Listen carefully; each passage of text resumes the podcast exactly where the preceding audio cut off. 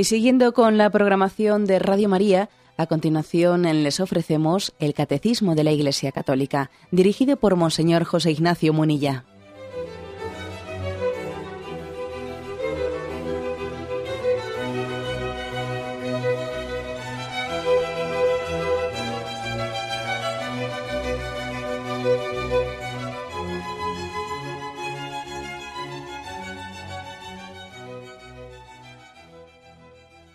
Cordial saludo a todos los oyentes de Radio María. Un día más, con la gracia del Señor, proseguimos el comentario del Catecismo de nuestra Madre la Iglesia. Hoy es el tercer programa que dedicamos al examen sobre la esperanza dentro del primer mandamiento. Como formas de examinar el, primer mandamiento, amarás al Señor sobre todas las cosas, el Catecismo va desgranando distintos conceptos y también habla de las tres virtudes teologales que deben de ser examinadas como una forma muy clarividente de, en qué se traduce nuestro, nuestro amor a Dios en esas tres virtudes. Pues bien, en el punto 2091 y 2092 se habla de dos pecados principales contra la esperanza, la desesperación y la presunción. Ayer habíamos comenzado ya hablando especialmente de la desesperación y hoy vamos a continuar eh, con la presunción. Quizás para, eh, para, englobar o para encuadrar eh, lo que ayer decíamos y, continuar a partir de, de, donde nos quedamos, es necesario recordar que el hombre, la condición del hombre, del cristiano, es la condición de peregrino. El hombre es el homo viator, aquel que está de camino. En el fondo de nuestra vida estamos volviendo a, a realizar la historia de salvación del pueblo de Israel, en esa liberación de Egipto para llegar hasta la tierra prometida. Y pasaron 40 años en el desierto, en ese tránsito entre eh, la esclavitud y la liberación. Bueno, pues bien, aquello que, aquello que fue la vida de Israel, aquello que configuró eh, pues, eh, la razón de ser de Israel, en el fondo es imagen de toda la vida cristiana. El cristiano está en camino, está en camino. Ese es el Homo Viator. Y sería un error quedarnos en Egipto y sería un error pretender haber llegado ya a la tierra prometida antes de tiempo y, estar en el desierto y pensar que ya hemos llegado a la vida, a, la tierra prometida. Las dos cosas serían un error. Quedarnos atrás desesperados o mirar adelante como si ya hubiésemos llegado a la tierra prometida antes de tiempo. Hay, por tanto, un estatus de, propio del cristiano, que es el que va de camino. Y tenemos que mantener un pulso, un pulso en nuestro camino. Ni volver desesperados ¿no? a Egipto, pensando que no hay esperanza y no hay, posibilidad ¿no? de salir de las esclavitudes. Acordaros cómo fue una tentación, ¿no? La tentación de, de decir, estábamos mejor en Egipto. Y, este, este pan, este, este, este, maná nos da náusea, estamos ya hartos de, de comer este pan sin sabor. Allí en Egipto teníamos alimentos más sabrosos y añoraban la esclavitud. En esa dureza del tránsito por el desierto hubo momentos en los que ellos añoraban y, y tenían la tentación de volver atrás. Era la desesperación, el pecado de la desesperanza. Y también había momentos contrarios, ¿no? De presunción, de pensarse, bueno, pues que en vez de luchar, ser valientes, dar la batalla para entrar en la tierra prometida, pues, pues allí también existía el, el, riesgo de, o la tentación de autoengañarse y por no luchar y por no, y por no dar la batalla hasta el final, porque tenían miedo ¿eh? de quienes estaban allí instalados en la tierra prometida y tenían miedo de luchar, podemos autoengañarse diciendo, bueno, bueno, si ya hemos llegado, si no, pues si aquí estamos bien, si, si en el fondo ya hagamos una fiesta, hagamos aquí un becerro de oro, adoremos a falsos dioses, la presunción, la presunción de que ya soy yo aquí feliz y, no hace falta que llegue hasta la tierra prometida. las dos fueron tentaciones del pueblo de Israel, la desesperación y la presunción. Por lo tanto, presunción y desesperación son dos tentaciones, como decíamos el otro día, que están bastante cerca una de otra, ¿eh? Ojo, son La antítesis, pero la antítesis al final está bastante cerca una de otra. Las dos son anticipaciones. Anticipaciones. La desesperación anticipa el fracaso. Es como la anticipación de, del infierno. Y la presunción también es una anticipación. La anticipación de la meta del cielo, antes de tiempo, cuando todavía no te ha sido dado. Pretender decir yo ya soy plenamente feliz, no necesito de nada más. Mentira. Aquí no tienes esa felicidad plena no seas presuntuoso.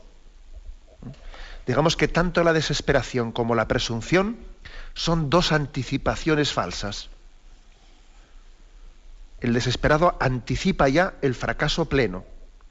El presuntuoso anticipa, con una confianza ilegítima, ¿no? anticipa el cielo aquí, donde, donde no está. Por eso, eh, ayer hablábamos de la desesperación ¿no? y nos prodigamos en ella. Hoy vamos a hacerlo más en la, en la presunción, pero ayer cuando hablábamos de la desesperación, pues yo creo que era importante que subrayásemos que de todos los pecados se puede decir eso de que en el pecado está la penitencia. ¿Eh? En el pecado está la penitencia, pero especialmente, desde luego, cabe decirlo de la desesperación. Eh, la desesperación es una auténtica penitencia, es culpa y es penitencia para quien se desespera, porque la desesperación es como un pequeño adelanto del infierno. Es un adelanto del infierno. Es la negación del propio anhelo de felicidad. Es autodestructiva porque como el hombre tiene deseo de ser feliz y el que se desespera renuncia a lo que es más íntimo a él, que es su anhelo de felicidad, la desesperación es desgarradora, es que es desgarradora, es autodestructiva, es un adelanto del infierno. ¿Mm? Un adelanto del infierno. Hablábamos ayer de, bueno, pues de las causas posibles eh, pues para en las, por las que el hombre, los caminos concretos, ¿no? por los que el hombre eh, puede acabar cayendo en la, en la desesperación, y especialmente subrayábamos dos. Uno era, eh, vamos, según Santo Tomás en la Suma Teológica, ¿no? Uno es el de la lujuria y otro el de la pereza. En la lujuria, el sentido de que cuando el hombre va cayendo esclavo y esclavo de, de sus pasiones y de las tentaciones de la carne, va creando una esclavitud, una esclavitud, va creando tal falta de libertad que, el hombre se ve totalmente esclavo de su propio egoísmo y eso le desespera, ¿no? Le desespera el comprobar hasta qué punto él ha dejado de ser dueño de su voluntad.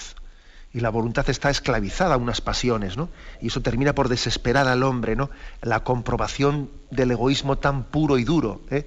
en el que la lujuria nos puede ir, nos puede ir conduciendo. Y también decíamos que otro, otro camino por el que alguien puede acabar en la desesperanza, pues es eh, la pereza, ¿no? la acedia.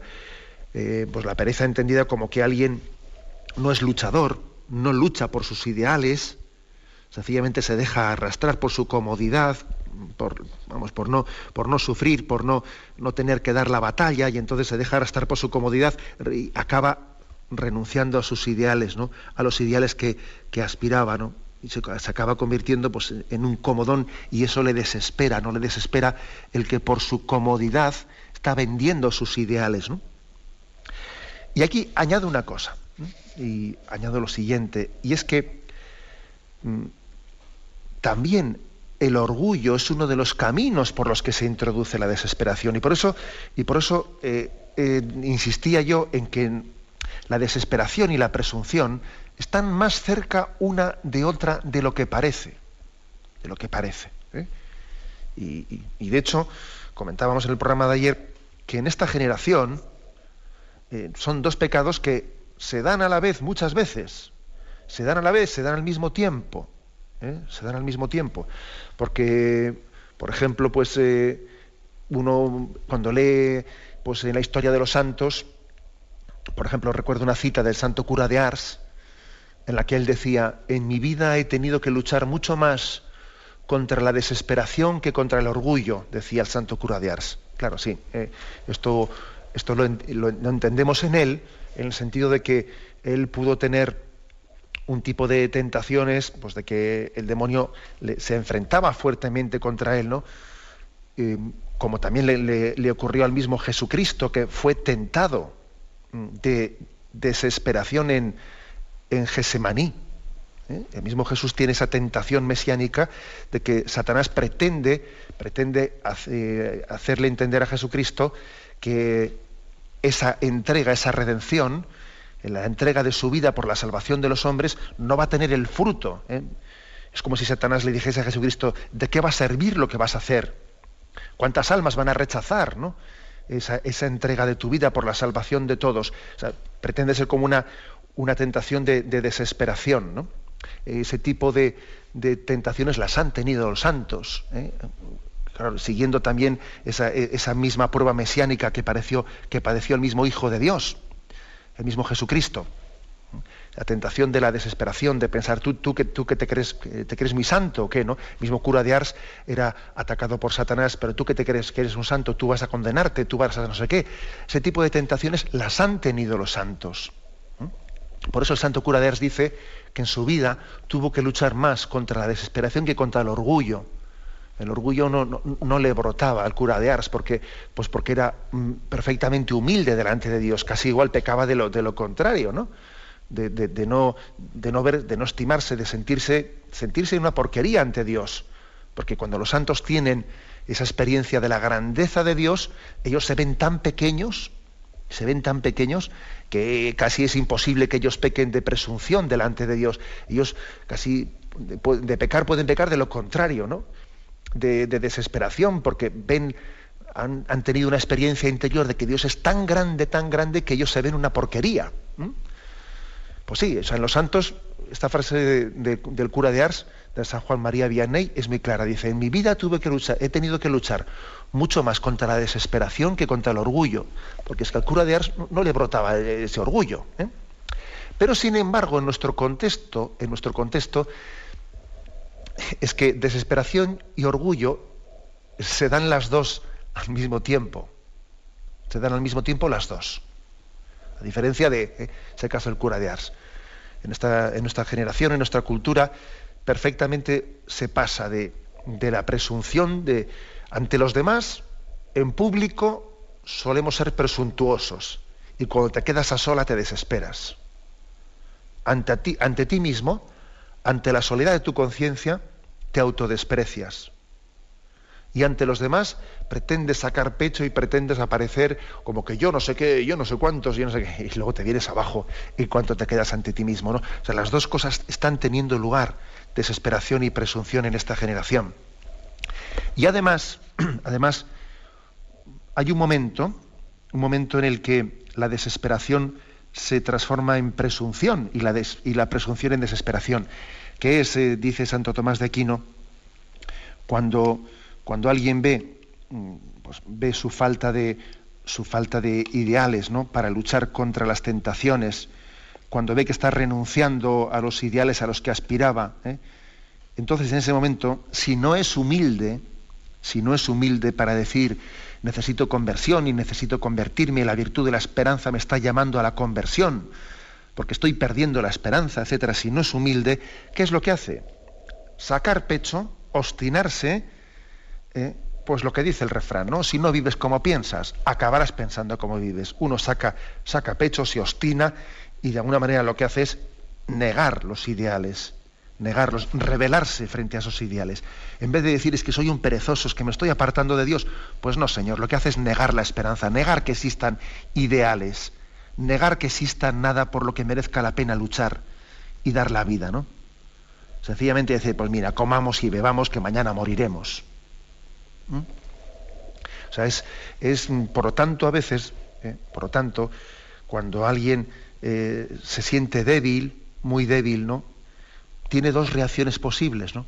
La reacción humilde de pedir la gracia de Dios para la conversión o la reacción soberbia de quien en vez de eh, reconocer que necesita conversión, pues sencillamente obstinarse, autojustificarse, negar que exista ningún ideal, ¿no? y por lo tanto pasar de la desesperación a la presunción. Pero que nada, hombre, si yo, ya tengo lo que necesito y, el cielo ni, ni, me espera, sino que yo aquí lo que tengo que hacer es intentar vivir lo mejor posible y punto, ¿no? Fíjate tú, pasa de la desesperación a la presunción. Son dos pecados que, que curiosamente parecen fundirse uno en otro. Bien, tenemos un momento de reflexión y continuaremos enseguida.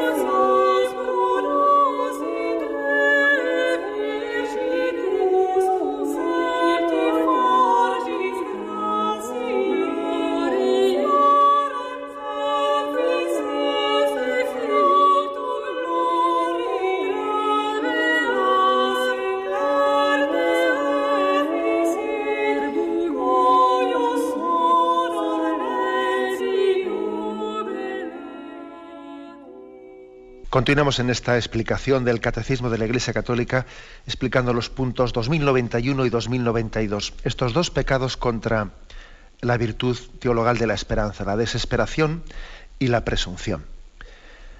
La presunción, dice San Agustín, es una perversa seguridad. Una perversa seguridad. De ahí viene también la palabra presumir. Uno presume de lo que en el fondo no tiene. ¿eh?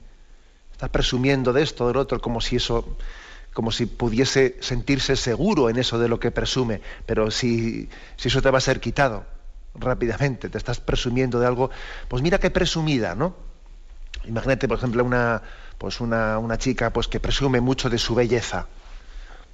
¿Por qué le llamamos ser tan presumida? Pues porque, mira, esa belleza de la que presumes ahora, pronto le saldrán arrugas y luego se convertirá en polvo, ¿entiendes? estás presumiendo, es una presunción, te estás apoyando en algo como si fuese definitivo, que es totalmente pasajero. Pero hombre, ¿cómo, presumes de ello? Es decir, es una perversa seguridad, dice San Agustín. El hombre no debe de caer en el error de la falsa seguridad. El que se sienta seguro tenga cuidado, no caiga no es bueno ¿eh? las falsas seguridades, pretender una plena seguridad donde no la hay. Bien, esta es la, explicación que da San Agustín de este, de este pecado. La presunción es una perversa seguridad. En dos tipos, el Catecismo en el punto 2092 habla de dos formas de presunción. Dice, o bien el hombre presume de sus capacidades, esperando poder salvarse sin la ayuda de lo alto, o bien presume de la omnipotencia o de la misericordia divina, esperando obtener su perdón sin conversión y la gloria sin mérito. Bueno, vamos a intentar eh, un poco desgranar estas dos tipos, dos formas de presunción. Dice primero, presume de sus capacidades, pensando que puede salvarse sin la gracia de Dios. Esta es la presunción pelagiana, de tipo pelagiano, eh, una herejía de los primeros siglos de la Iglesia, de un monje muy, muy riguroso del norte de África, Pelagio. Pelagio era un monje muy riguroso, alguien muy que llevaba un, estilo de vida de una gran penitencia y que lo que remarcaba mucho, remarcó en su doctrina, fue el tema de la fuerza de la, de la fuerza de voluntad. Hay que tener fuerza de voluntad. No basta con tener bonitos ideales, no basta con que se nos llene la boca de, pues de oraciones muy piadosas. Sí, mucho, mucho rezar y, poco hacer.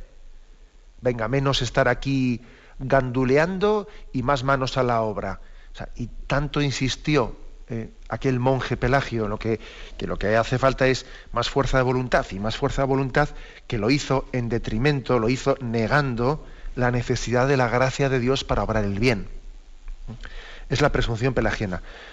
Hoy en día esta presunción pelagiana, aunque la gente ni tenga conciencia ni de quién es Pelagio, ni nada por el estilo, sí que tiene una actualidad, ¿no? Desde luego, no tiene actualidad en lo de ser muy penitente y muy austero como era él, desde luego eso en absoluto. Pero sí tiene actualidad la herejía pelagiana en el sentido de una falsa concepción de, uno, de, nosotros mismos. el no tener, el no tener una, un conocimiento realista de nuestras propias capacidades actuamos, esta cultura actúa como si el hombre tuviese plena capacidad.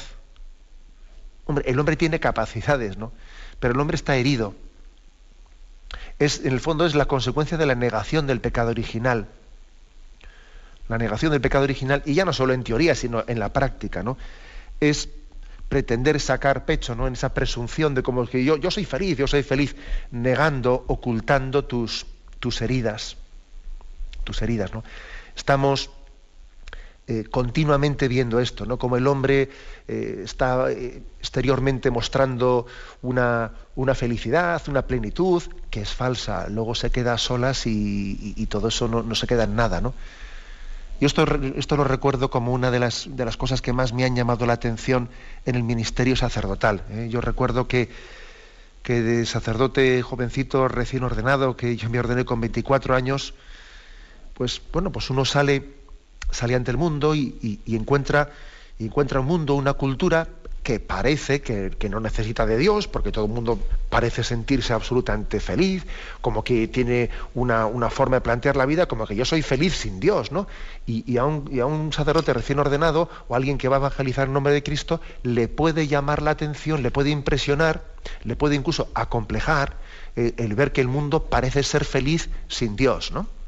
Bueno, luego resulta que vas conociendo a las personas, no en cuadrilla, no, no en el bar, no en el pub, no en el baile, no en la sociedad, sino a solas, en el seno de su familia, en un momento en el que te visita cual Nicodemo por la noche y se desahoga, se desahoga uno contigo y el otro y el otro y el otro, y te das cuenta que la gente está rota por dentro la gente está rota por dentro, ¿no? Y dime de qué presumes y te diré de qué careces, ¿no? Y toda eh, esa presunción de parecer que, somos felices, ¿no? Y que no necesitamos de Dios, etcétera, etcétera, es totalmente falsa. Totalmente falsa, ¿no? Es decir, que esa imagen que se hace de que el hombre tiene capacidad por sí mismo ¿no? de, ser feliz y eh, eso, eso en el fondo es negar la realidad, no conocernos por dentro, es vivir de la imagen, vivir de la imagen. ¿no?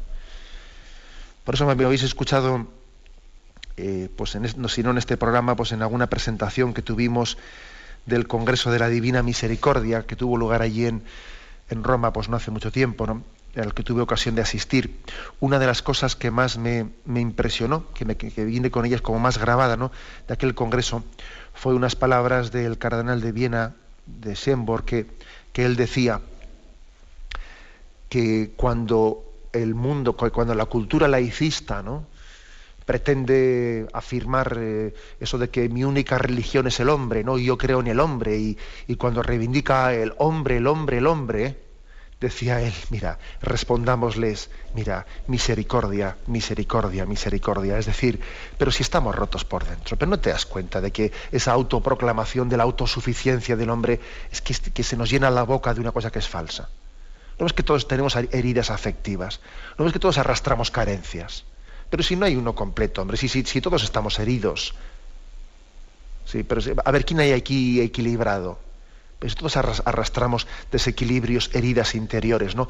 Esa, esa reivindicación o ese, ese, ufanarse ¿no? de el hombre es la medida de todas las cosas, hombre, hombre, hombre, decía él, misericordia, misericordia, misericordia. Pero hombre, que, que la, diferencia entre, entre la iglesia y esta cultura laicista es que la iglesia conoce al hombre por dentro y la cultura laicista le conoce por fuera y además le conoce el momento del subidón y el momento en que está sacando pecho e imagen. Y sin embargo la iglesia conoce al hombre por dentro, le conocen sus heridas. El hombre ha abierto su conciencia a la iglesia, pero ante las cámaras saca pecho. Saca pecho. Por eso esa presunción pelagiana, la presunción pelagiana sencillamente es falsa. es falsa. El hombre, el hombre no puede alcanzar, no es autosuficiente, no, no puede alcanzar por sí mismo la felicidad, pero si lo estamos viendo, lo estamos viendo, que querer no es poder, que estamos llenos de, multitud de deseos y luego somos tan débiles. ¿no? Si ya lo dijo San Pablo hace dos mil años, hago cosas que no quiero hacer y me veo arrastrado a ellas, ¿no?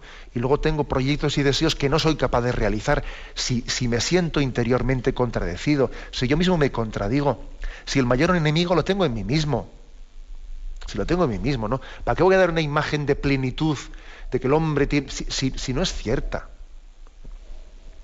La Iglesia parte de la realidad, ¿eh? mientras que esta cultura atea, agnóstica, parte de un, de un concepto ideológico que es falso. La Iglesia parte de la realidad porque conoce al hombre por dentro. Lo conoce primero por la revelación, porque la revelación nos, da muchos datos importantes, ¿no? Pues, eh, como el propio, como el del pecado original, etcétera. Pero además también, aparte de por la revelación, por la experiencia de que la Iglesia pues, tiene esa experiencia humanizadora de tratar con la gente, tratar a solas, tratar personalmente, conocer, escuchar al hombre en sus, en sus desgarros interiores. ¿no? La Iglesia parte de la realidad, mientras que esta cultura agnóstica parte de, eh, de, una imagen del hombre que está inventada, pero no es real, no es el hombre real. Por eso, ¿no? La primera, el primer tipo de pecado ¿no? contra, la, contra eh, la esperanza es la presunción. El segundo pecado, contra el segundo tipo ¿eh? de presunción, dice aquí, o bien presume de la omnipotencia o de la misericordia divina, esperando obtener su perdón sin conversión. Es decir, es otro tipo de presunción. No el primero que he dicho que es yo puedo, yo puedo, yo puedo, cuando en el fondo estoy herido, sino, sino el de quien dice, pero si Dios es bueno, si Dios es misericordioso y por lo tanto no importa que yo eh, esté empecatado y no importa que yo, si, como Dios es bueno, pues nos perdonará a todos. Y, eh, es decir, es un, un invocar invocar la bondad de Dios para en ella, en ella pretender justificarnos de todo. ¿no?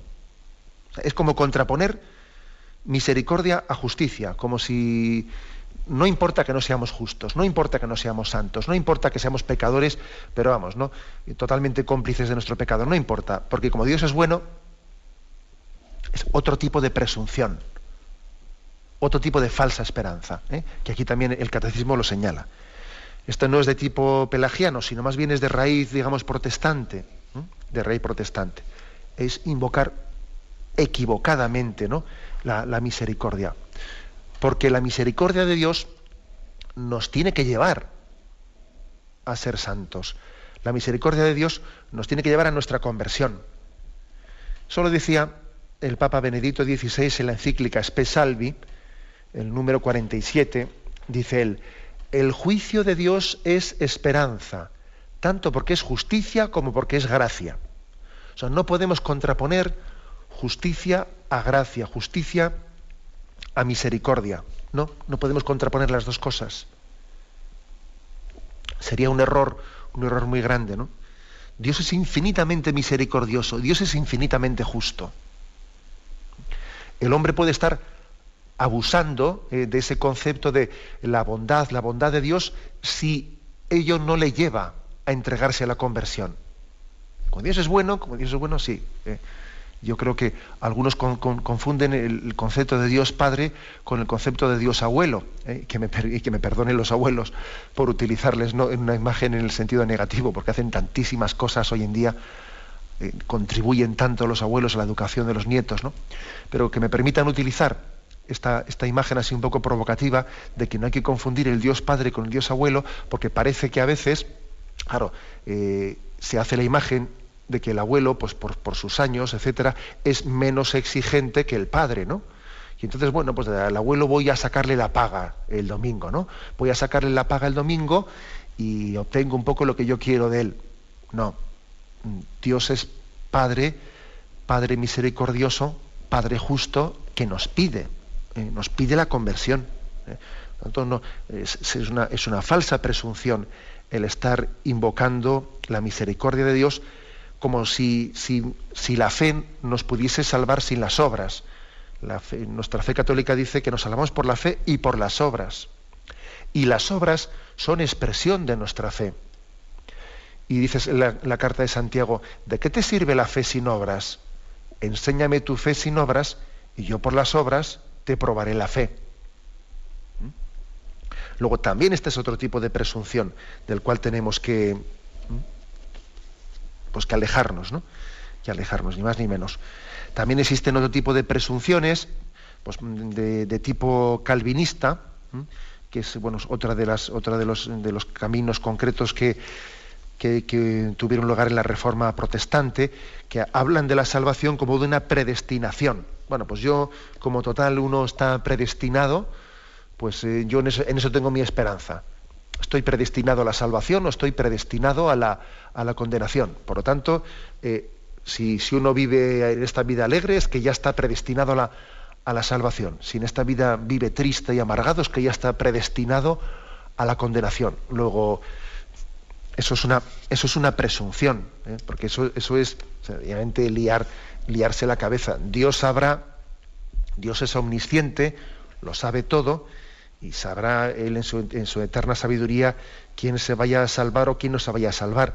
Pero el hecho de que Dios lo sepa, eso no te condiciona en absoluto tu libertad a la hora de, de responder o no responder a la llamada de Dios. Somos totalmente libres para acoger o rechazar la llamada de Dios a la salvación. Luego, armarse un lío en la cabeza con el que estoy predestinado a una cosa a la otra, la palabra predestinación eh, eh, hace, hace mucho mal a muchas personas que se lían la cabeza con ella.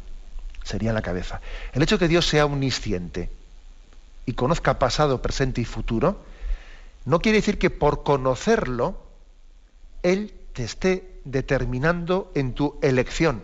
Es decir, tú eres libre para acoger o para rechazar la llamada libre de Dios. Luego, hablar de la predestinación, en el fondo es, no caer en cuenta de que es como si Dios estuviese jugando con nosotros, ¿no? Como si parece que nosotros, mira, pues eh, la omnisciencia de Dios fuese como que nosotros somos una especie de, fichas de un tablero en el que uno va para aquí y para allá. No, nosotros no somos fichas de un tablero. Dios nos ha dado una libertad en la que el hombre tiene la capacidad de responder a una llamada o de, rechazarla. ¿eh? También sería, por lo tanto, una falsa presunción la de que alguien hable de la predestinación y, pretenda agarrarse a ella y excusarse de, tener que convertirse porque si estoy predestinado, haga lo que haga, estoy predestinado. Eso es absurdo. ¿eh? Bien, tenemos un momento de reflexión y continuaremos enseguida.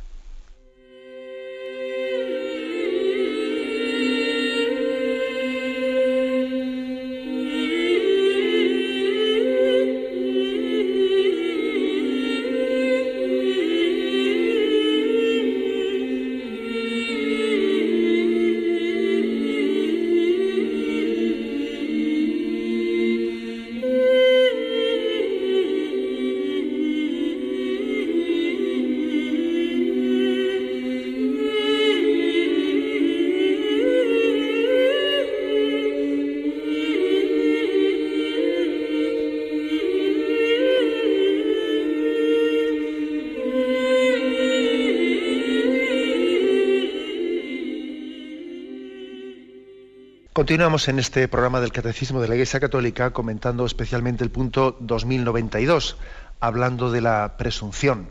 También habíamos hablado de la desesperación, los dos pecados contra la esperanza.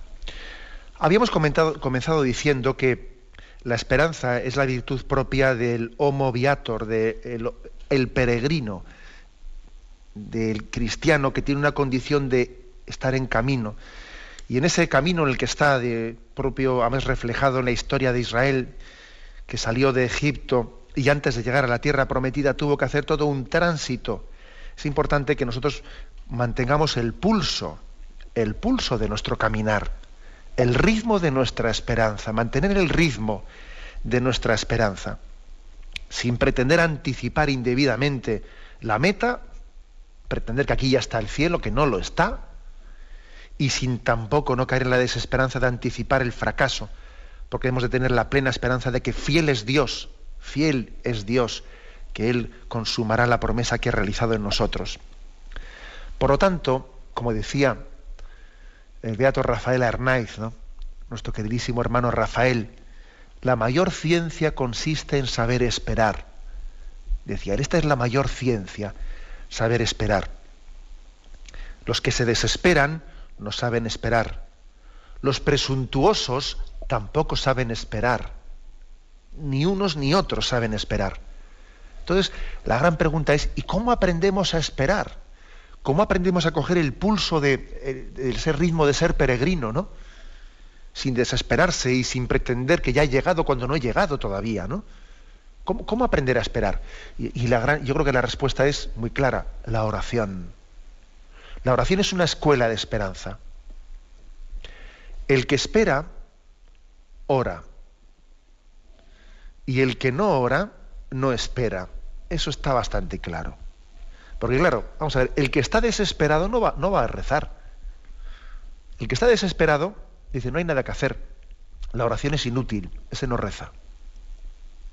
Por eso cuando una persona dice estar desesperada y está rezando a Dios, no, no estás tan desesperado. Tú te sientes desesperado, pero eso no es un pecado mortal, ¿sabes? Será un pecado venial. La prueba es que estás rezando, entonces luego no estás desesperado del todo, ¿entiendes? un, signo de la desesperación auténtica, cuando es un pecado gravísimo contra el Espíritu Santo, etcétera, es que de la desesperación uno ha cortado totalmente eh, la oración. El que se desespera no ora. El presuntuoso tampoco ora. Si se piensa que ya está, él ya. ¿eh? Si se piensa que ya lo tiene todo, ¿qué, qué va a pedirle nada a Dios? La oración de petición, especialmente, es una oración que no hay que despreciar nunca. A veces nos parece que la oración de petición es una oración de los imperfectos, ¿no? que los, más perfectos esos hacen, oración de alabanza, oración de acción de gracias, pero los... No, no, la oración de petición es una oración que necesitamos todos, todos necesitamos pedir. Porque sería una presunción pensar que no tengo nada que pedir. Tengo que pedir y sobre todo tengo que mendigar la salvación como un don de Dios inmerecido. Mendigos de la salvación. Señor, concédeme la salvación, esa que no merezco, pero que espero de ti. Por eso la oración es el mejor termómetro de la virtud de la esperanza. El que espera, ora. El que no ora, ese no espera. Eso es un termómetro clarísimo, ¿no? En el que tenemos que, mm, que examinarnos. Otro termómetro, pues el santo temor ¿eh? el santo temor del cual tenemos que pues también que hablar y, no cogerle antipatía, ¿no? Antipatía a la palabra temor. Porque fijaros, se puede, como dice Santo Tomás de Aquino, se puede pecar por tener miedo, por tener temor, porque Jesús dice, yo he vencido al miedo. Hay un, hay un temor que es pecaminoso. No temas, hombre de poca fe, porque has tenido miedo.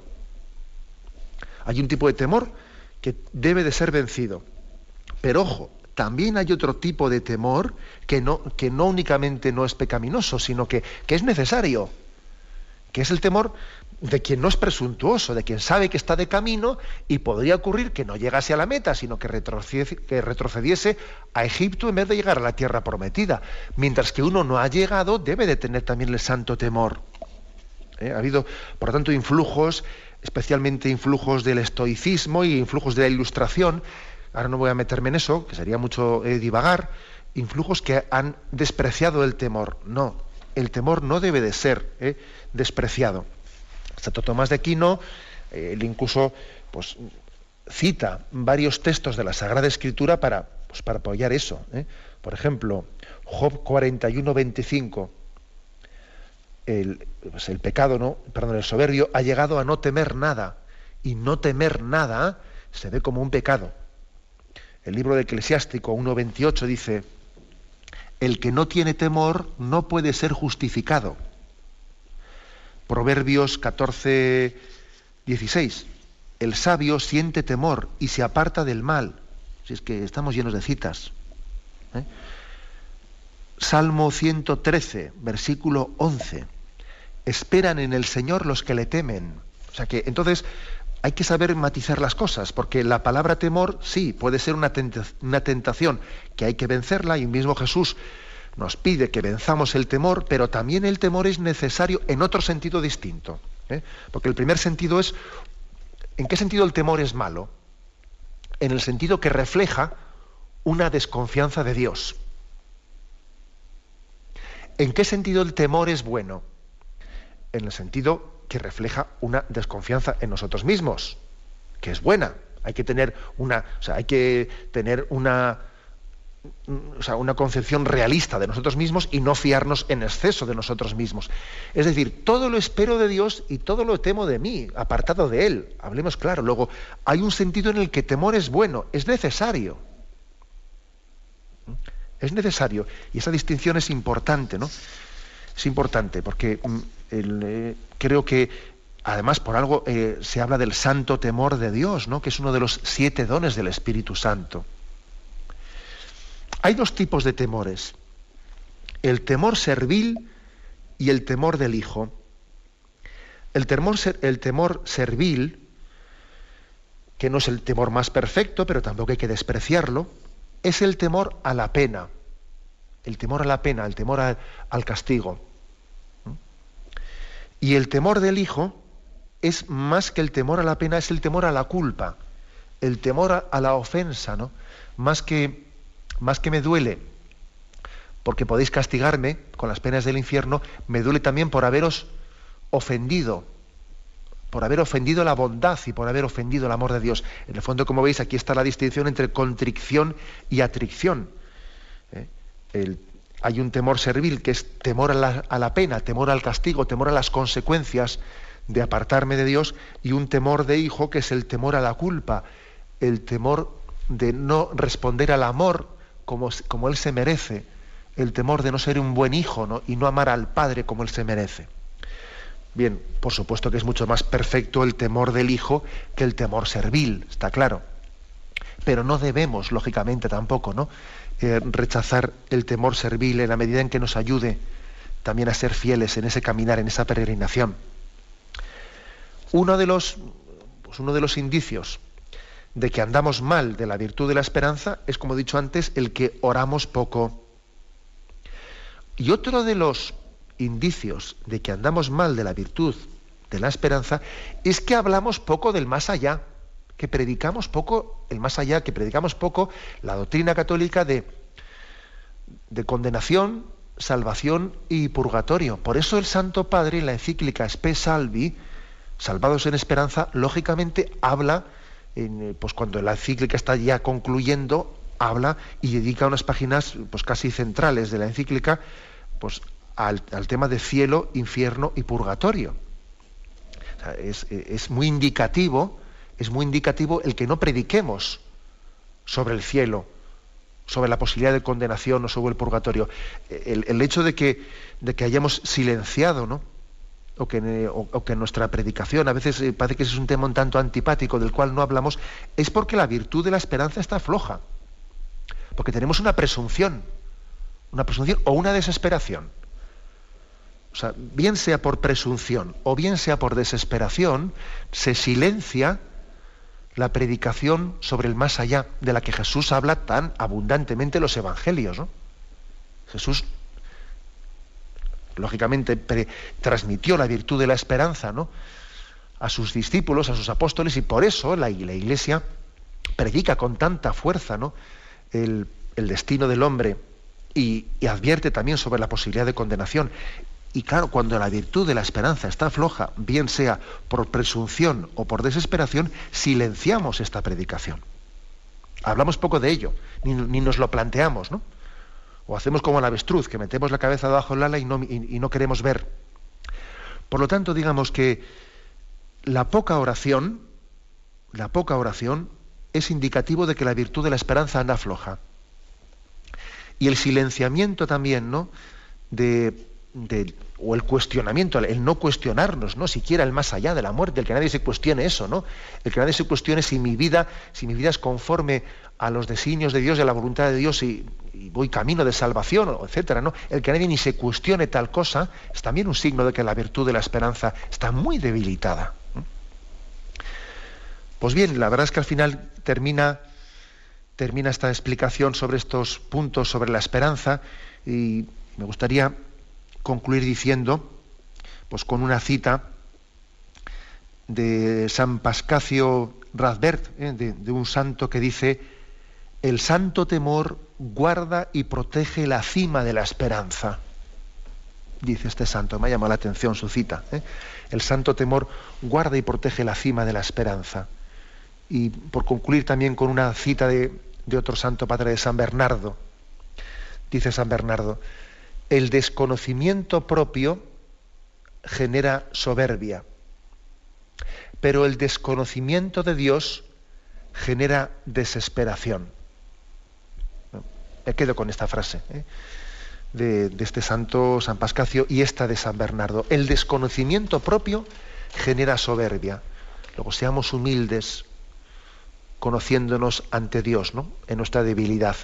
Y el desconocimiento de Dios genera desesperación. El que no conoce a Dios y no sabe lo bueno que es, se desespera. Tenemos razones para la esperanza. La primera es la bondad de Dios, su misericordia. Como dijimos en un, programa anterior, ¿no? ¿no? ¿Cómo vamos a dudar de quien ha entregado a su Hijo a la cruz por amor a nosotros? Esa es nuestra gran esperanza, el amor de Dios. Lo dejamos aquí y damos paso ahora a la intervención de los oyentes. Podéis llamar para formular vuestras preguntas al teléfono 917 107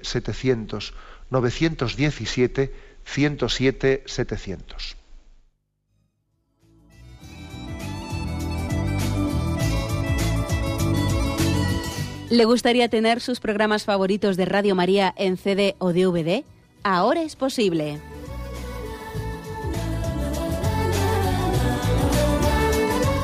Le sugerimos que primero se informe en qué formato de audio lo puede escuchar en su equipo, DVD o CD, teniendo en cuenta que no todos los lectores de CD pueden reproducir el formato digital MP3 en el que enviamos nuestros programas. Y luego, si quiere en su casa esos programas que tanto le gustan, solo tiene que escribir una carta a Radio María, Paseo Lanceros 2, primera planta 28024, Madrid indicando si lo quiere en CD o DVD y cuántos programas. También le rogamos que escriba su nombre, dirección y no se olvide de facilitarnos un teléfono de contacto para cualquier duda que nos surja.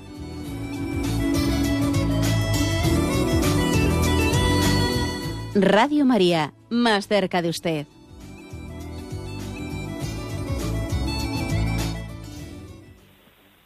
Sí, buenos días, ¿con quién hablo? Hola, buenos días, eh, monseñor. Me llamo Luis, llamo de Pontevedra. Adelante, Luis. Me gustaría que nos diera unos consejos para poder discernir cuando, cuando oramos y escuchamos esa voz interior. ¿Cómo podemos discernir si se trata de, la voz del Señor que nos está hablando o simplemente son mm, divagaciones y ocurrencias nuestras? Es decir, que estamos hablando nosotros con, conmigo mismo y no recibo esa voz. ¿Cómo discernir entre lo que son ocurrencias propias y la supuesta voz del Señor que me está hablando? Es simplemente eso. Gracias. Bueno, eh, lógicamente, como el oyente se puede suponer, no se trata, nosotros no es que pretendamos ¿no? oír una voz en el sentido mm, casi de alocución interior. El Señor lo que, lo que sí que hace es suscitar ¿no? en nuestra conciencia, suscitar deseos, deseos de santidad. ¿eh? Entonces, yo, creo que todo aquello que nuestro, que, por ejemplo, vamos a hacer un rato de oración, cogemos el Evangelio, y cuando, por ejemplo, meditamos en un texto del Evangelio, vemos que en nuestro interior surgen deseos de santidad, ¿no? Y deseos de hacer nuestra, apropiarse, hacer mío, ¿no? Hacer mío eso que en el Evangelio está siendo proclamado. Eso, eso tenemos que, entenderlo, ¿no? Como luz del Espíritu Santo, aquello que es como apropiarme, hacer mío, personalizar, interiorizar, ¿no? Esa palabra de Cristo que ahí se está refiriendo. ¿eh? cuando en el fondo lo que se plantea es una idea, estilo, como ha dicho el, oyente, ahí va, esto eh, pues, hago esto o hago lo otro, ¿no? Y entonces se plantea ya una posible ocurrencia que uno dice, ¿esto que es inspiración de Dios o, esto, o esto otro es ocurrencia mía? Bien, cuando se trata de hacer una elección, porque el otro es más sencillo, lo que he dicho antes. El otro es no hacer una elección, sino interiorizar, personalizar, hacer mío lo que ese texto de la palabra o lo que sea que estoy meditando. Ahí no hay duda de que el Señor, de que el Señor eh, me está iluminando, porque en el fondo es recibir, personalizar, interiorizar lo que el texto dice, pero cuando se trata de hacer una elección, de que es un camino o el otro, bien, ahí hace falta un discernimiento.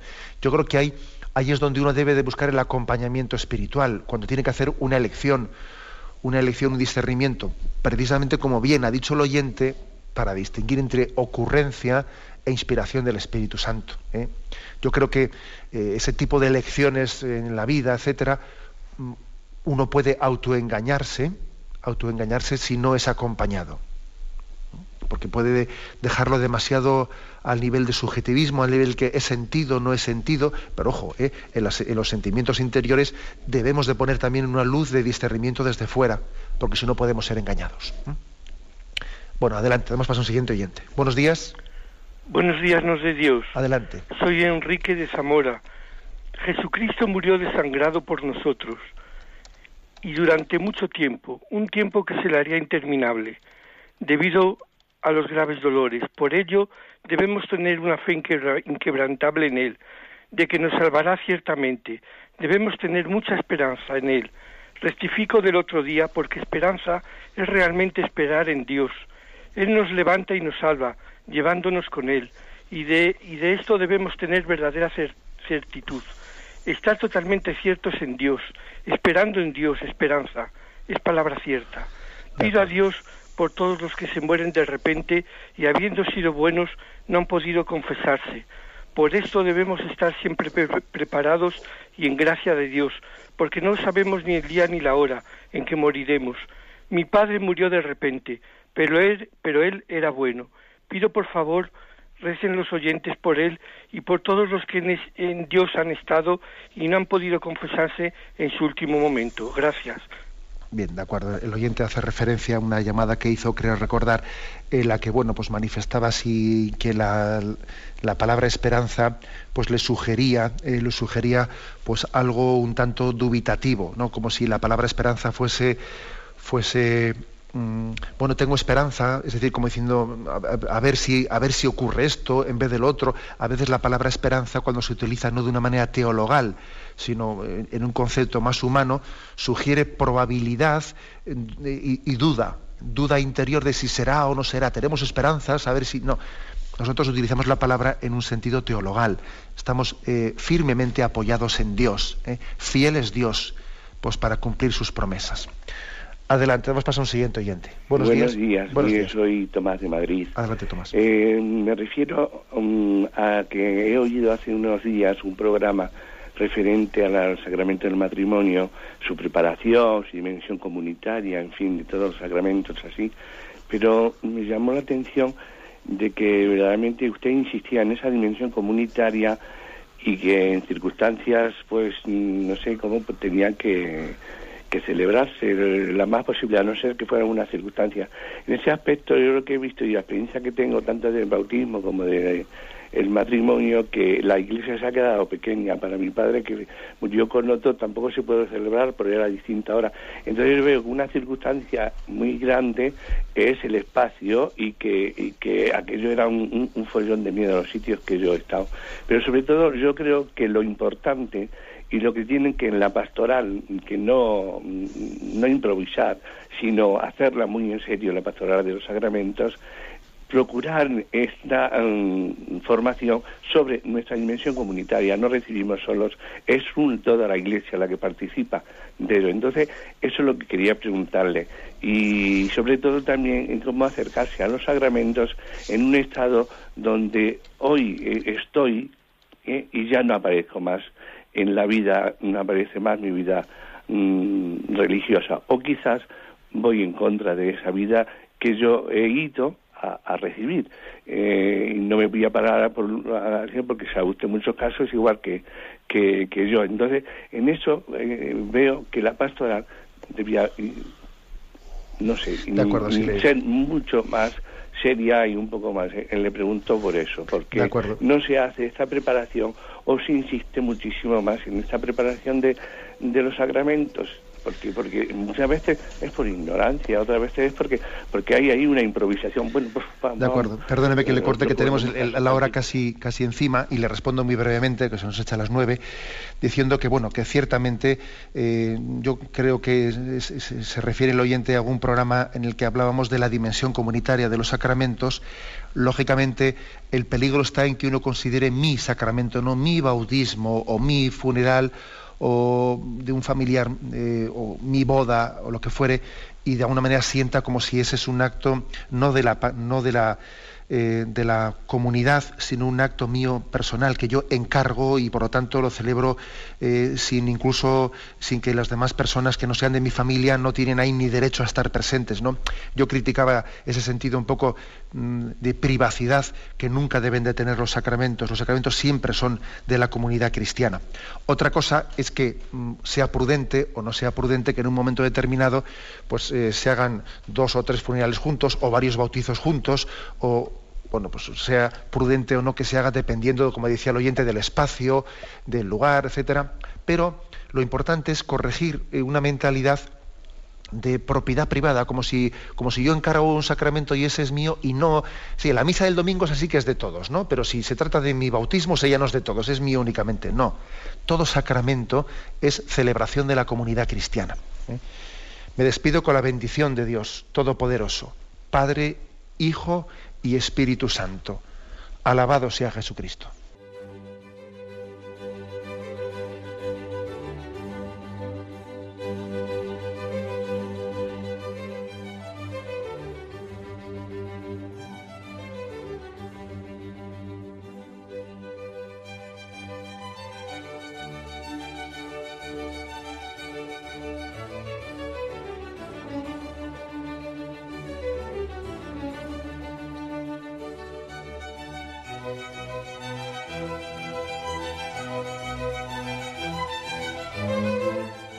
Han podido escuchar en Radio María el Catecismo de la Iglesia Católica, dirigido por Monseñor José Ignacio Munilla.